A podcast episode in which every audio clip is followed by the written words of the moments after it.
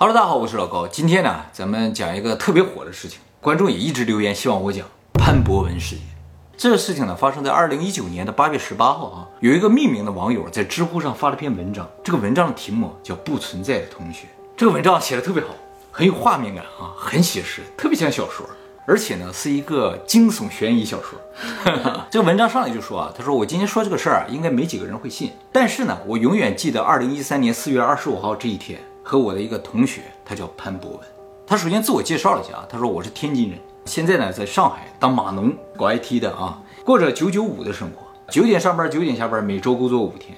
他说啊，这个诡异的事情呢，发生在六年前的二零一三年四月二十五号这一天啊，这天周四，他呢是当时天津非常有名的一所高中的高三的学生。四月二十五号这一天上午第四节课，就是他们高三的最后一节体育课了。体育老师呢，就跟他们所有人打了招呼之后呢，就开始自由活动了。他们学校的体育课和咱们学校的不太一样，他们是选课的，就是你想上什么项目，你可以选，比如说篮球啊、足球啊、什么瑜伽、武术都能选。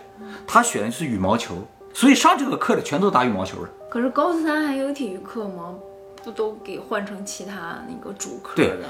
老师打完招呼之后，就很多同学回去继续自习了。然后他呢就觉得应该放松一下，于是呢就和他一个同学叫小温，两个人开始打羽毛球。打着打着就觉得有点热，特别的晒，就发现旁边有个宿舍楼。他们这个学校原先所有的学生是住宿的，后来呢全部变成走读了，没有人住宿了，那个宿舍楼就空下来了。这个宿舍楼前面有个阴凉地儿，而且他发现啊，他认识一人在这个阴凉地儿正在打球呢。这个人就是他的同学潘博文。他和潘博文啊，不是高中的同班同学，是初中的同班同学，而且两个人学习都挺好的。当时在初中的时候都是英语课代表。这个潘博文当时和他的一个同班同学两个人在打球。潘博文那个同学叫 L，作者看到他的这个初中同学，就马上跑过去跟他打了个招呼，说：“哎，潘博文，好久不见呢。”聊了几句之后呢，这两组人就都在这阴凉地儿在 打羽毛球。一开始呢，就是作者和小文继续在那打，然后潘博文也和他的同学在那打。打着打着又换了换人，就是作者呢跟潘博文打。然后小温跟 L 打，你没有查一下四月二十五号天津那个地方的天气预报吗？怎么了？能不能来？有没有风啊？下没下雨啊？哦，有道理。反正我们家那个地方能打羽毛球的时候很少，在外面是吧？嗯，风很大。大连也很难的，大连风很大。来了。四月二十五，哎呦，风不小啊。西北风。西北风四到五级。挺大的风。想打羽毛球有点难，是吧？你注意到关键了啊！好，我们再回到这篇文章了啊。作者就和潘博文在那打嘛，潘博文一发力啊，一下把这个球啊打到了这个宿舍楼一楼的通风口里边去。他这个宿舍楼很老啊，有地下室，地下室没有窗户嘛，就会有通风的窗口。然后这个球就掉到这个口里边去。这时候呢，这个作者就稍微有点为难了，因为这个球啊很贵，是个比赛用球，他就有点不舍得。但是呢，这个楼啊通常是锁着的。也进不去，所以他就抱着试试看的想法，就走到那个宿舍门口，发现哎门没锁，一推门就进去了。他就想进去捡，这时候潘博文跟他说说，既然是我打进去了，我去捡。作者说这样吧，咱们一起进去。那个 L 啊，就是潘博文的同学啊，他就特别想进去，说咱三个一起进去。于是呢，他们就把小文留下了看拍儿，他们三个人进去了。进去以后呢，这个作者说里边啊就稍微有点阴森的感觉，但是不暗。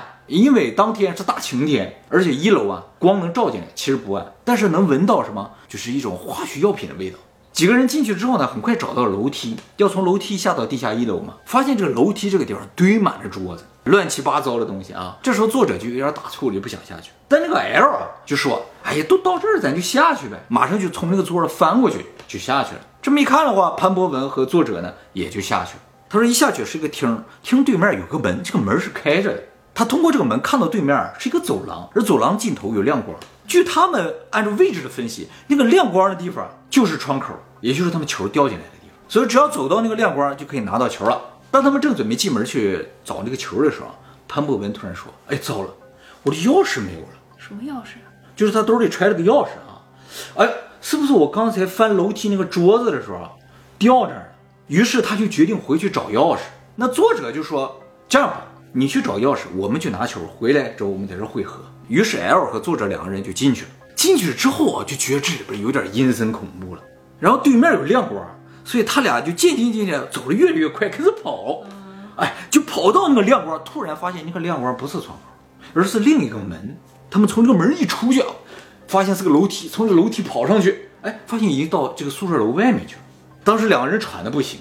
这个门出来之后啊，正对一个小学，正好那个小学的小学生都放学了，家长都来接，就说明他在这个楼道里边待了很长时间了。其实都下课了，都下课了，两个人马上就转到了这个楼前面，发现，哎呀，这个小文已经不在了，两人就回教室，小文在教室里边。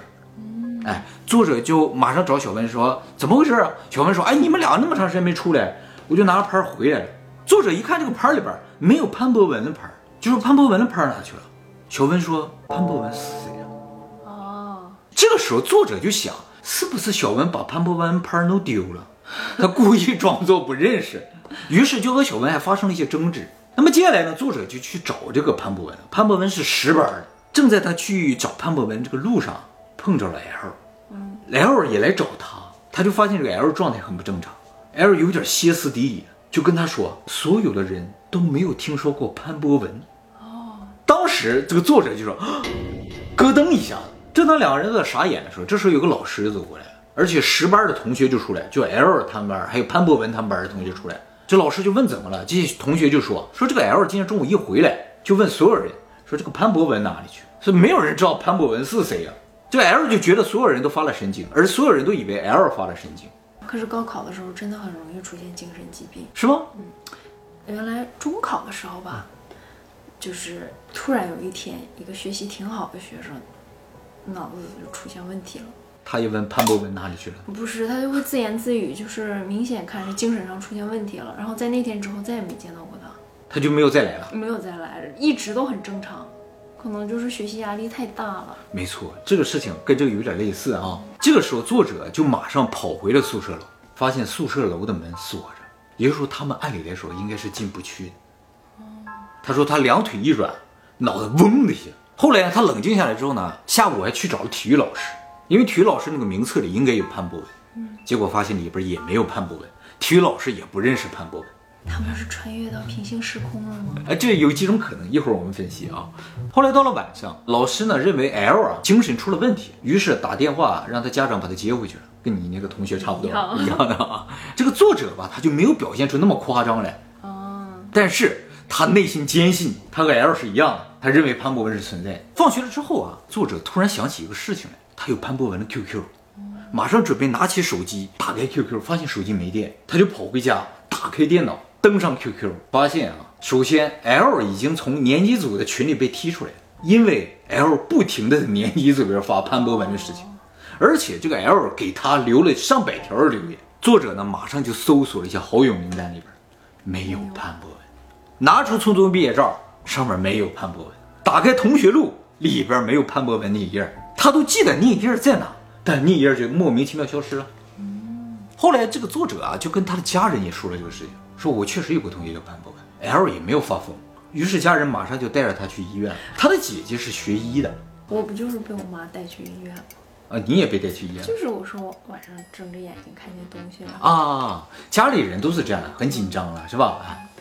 啊，你去了医院，医生就会给出你答案。对对对，这没有没有什么。对对对，这个医生也是，这个医生看了之后就说，可能是高考压力太大了啊，过这段时间可能就好了。那么后来呢？这个十班的班主任，也就是 L 和潘博文他们班的班主任来找了这个作者，说你以后啊不要和 L 走得太近，他现在情绪特别不稳定。嗯，你们两个人啊也就不要折腾了，是吧？啊，作者呢也确实说他们渐渐渐渐也恢复平静了，不去想这个事情，因为马上就要高考了啊。最后高考的时候呢，这个作者没有发挥好，但是呢也考到了西南的一所重点大学。小温呢考到了北京的一所大学里面，而 L 呢发挥失常。考入了本地理工大学啊，大连理工大学不是不是理工，麻省好吗？据作者说，潘博文学习非常的好，按照他的成绩是可以考入清华北大那个水平。你不还说你本来也能考到清华北大的吗？啊，当然了，如果我们没发挥失常的话。在作者记忆当中，潘博文啊是一个身材偏瘦、戴着眼镜、皮肤白皙的人。小学在哪个小学，初中在哪个中学，他都知道。而且作者知道潘博文的生日呢，是一九九六年的八月十八号。所以他才在二零一九年的八月十八号发了这篇文章。他怎么会记住他的生日啊？哎，他对这个人啊了如指掌。是他虚构出来的吗？哎，你说到了一种可能性啊。八月十八号好像是权志龙的生日，是吧？那么作者说啊，他和潘博文在初中的时候关系特别好，啊，两个人经常一起放学回家的那种的啊，但是不住在一个地方。他记得潘博文家大概在什么位置上。初中毕业暑假的时候，他还去过潘博文家一次，就只记得大概在那一片儿，他还去找过，没有找到。他记得他家啊是一室一厅的，他的父亲啊是个国企的员工，他的母亲啊在当地的一个百货商店卖化妆品。他为什么记得这个事情？因为他母亲曾经送给他姐姐一套化妆品，而且两个人有时间就一起打游戏。潘博文还经常用他的号打。潘博文喜欢听什么歌，喜欢哪个球队，他都记得。他说高中之后吧，这个潘博文就变得很低调，因为两个人不在一个班，所以呢，相对联系也比较少。他记得有一次潘博文跟他说啊，他在政治课上写数学作业被老师抓到，然后批评了一顿。而且在高一的时候，两个人还一起去看过一场足球赛，是天津泰达队对墨尔本胜利队，最终呢一比一踢平，他都记得。到此为止呢，就是潘博文事件这篇文章。这个文章出来之后，倒没说一下就炸了。就是渐渐渐渐的在升温，看到这个文章的人啊，就不断的在讨论究竟发生了什么。很多人怀疑这个文章啊是杜撰出来的，作者是个写手啊，像写小说一样写。但作者回应说，我又不靠这个挣钱，我为什么要杜撰这个事情？他强调，我只是对潘博文这个人无法忘怀，所以在他生日这天写了一篇文章而已。你们愿信不信？后来作者为了证明他说的是真的，还公开了他和 L 两个人的这个微信对话。这个 L 上来就跟这个作者说，我觉得你应该去医院看看病了。L 说的？啊，对对对。他说：“我们班哪有什么潘博文呢？”说到这儿的时候啊，就所有人就会觉得说：“哎，这个作者可能真的是有问题啊。”但是接下来的对话，你会渐渐觉得啊，意思有点不一样了。接下来这个 L 就不断的劝作者说：“你不要再想这件事，找个老婆，好好上班，赶紧挣钱，happy 的生活下去，不是更重要吗？”然后强调说：“潘博文这个事情，你不要再追究了，相信我，没有结果，都不愿意提了，咱就别叫唤了。”他这个咱用呢，就让人觉得他只是一种无奈，没人相信，所以他就不再说这个事儿，而不是他不知道潘博文，是吧？这个微信的对话不能是自己一个人发的吗？也是有可能的。所以就说 L 这个人存不存在成为一个焦点，那么有没有可能是杜撰的话，可能性也是有的。而且两个人合伙杜撰的可能性也是有的。那么如果咱们不考虑他是杜撰的可能性的话，有没有这种情况呢？其实也是有可能的啊。首先，比如说曼德拉效应。曼德拉效应就是一部分人产生了和其他大部分人不一样的记忆，而这个事情呢，就是小范围的一个曼德拉效应，两个人产生了和其他所有人不一样的记忆。但是曼德拉效应最起码主人公或者这个事情本身是存在的呀，就是曼德拉效应不会从无到有了，嗯，都是有，形式不一样。他这次从无到有，在这一点上来说的话，就不太像曼德拉效应。那么除了曼德拉效应之外呢？啊，还有一种可能性就是平行宇宙了。嗯，哎，就是说他们在进入地下室那一刻，作者和 L 两个人进入了另一个平行时空，一个没有潘博文的平行时空。从我们的角度来说的话，就是作者和 L 是来到我们这个世界的，因为我们这个世界没有潘博文嘛。在他们原先那个世界，他们是有潘博文的。哎，他俩是从别的时空来的。但是啊，他来归来，这个世界还有一些人认识他，他的同学啊，什么家人都有的。这就很 很难说了。就是说，这两个世界唯一的不一样的地方就是潘博文。那潘博文就太特殊了。如果考虑到潘博文这个特殊性的话，就有可能什么宇宙审查官制度。这个以前我们讲过。当如果潘博文的存在是不合理的话，宇宙审查官就会尝试把他的所有存在的痕迹抹杀掉。那为什么不把他们两个的记忆抹杀掉？嗯。哦，在那一刹那，他们两个在那底下，对，没有受到这个影响，所以他来记忆被保留下来。那潘博文为什么是被删除的对象？因为学习太好了吗？可能就是太帅了。太帅都会被干掉吗？啊，所以多多少少还得留点留点不帅的地方。不能学习太好，不能学习太好，能打满分咱也不打满分，是吧？省得被宇宙审查官盯上啊。当然，这个事情其实和我们前两天讲的花地玛第三语言特别的像。在花地玛的第三预言里边。就三个小孩能看到圣母，这个圣母和潘博文的感觉是很像的，但是最起码给了一些那个大太阳的启示啊，对对对，什么都没有，这个什么都没给。嗯，后来这个事情不断的发酵之后啊，在二零二一年的一月十七号，潘博文就上了微博热搜的第二名 相当厉害啊！可能是出于各种压力吧，作者呢就解除了匿名，发文澄清。解除匿名也是显示了他的网名啊，他的网名啊叫横井卧石。他在他的澄清文中说啊，说没想到这个事情会闹得这么大啊，给他的学校和他认识的人啊带来了很多的麻烦，所以呢，他再次澄清，潘博文是他幻想中的伙伴，嗯，幻想出来，嗯，或者呢被称作叫猪八，猪八这个词儿我一会儿给大家解释一下。然后他说啊，他在初中的时候啊，因为爱出风头，后来被别人欺负，而且老师呢可能也不太喜欢他，于是他就被孤立了，原先和他很好的一些朋友都和他断交了。那么就在这些人际关系的压力之下呢，他想象出来一个好朋友，叫做潘博文。这个人呢，和他聊天，和他一起玩游戏。初中之后呢，这个潘博文就一度渐渐消失了。最后在高三出来了一下嘛，跟他打羽毛球。到大学之后呢，这个潘博文就几乎没有再出现。后来呢，在二零一九年八月十八号的时候呢，他又突然想起了潘博文，于是就写下了这篇文章。他强调呢，他没有多重人格，只是在现实生活中啊，不断的遇到一些挫折和失败，所以呢，他就沉浸在自己构建的一个虚拟世界中无法自拔。他每当想逃避现实的时候，潘博文就会出现，来正当化他逃避现实的理由。比如说，他想玩游戏的时候，潘博文就出来和他一起玩游戏；想看球赛呢，潘博文呢就会陪他一起去看球赛。挺好的呀，一种自我保护机制。没错啊。更夸张的是，他强调啊，小温和 L 呢其实也不是他的同学。小温呢是他在上海认识的一个打球的这个球友，而 L 呢是他另一个朋友，不是他的同学。不过他所在的高中那些都是真的啊，所以有人会去查，会去查。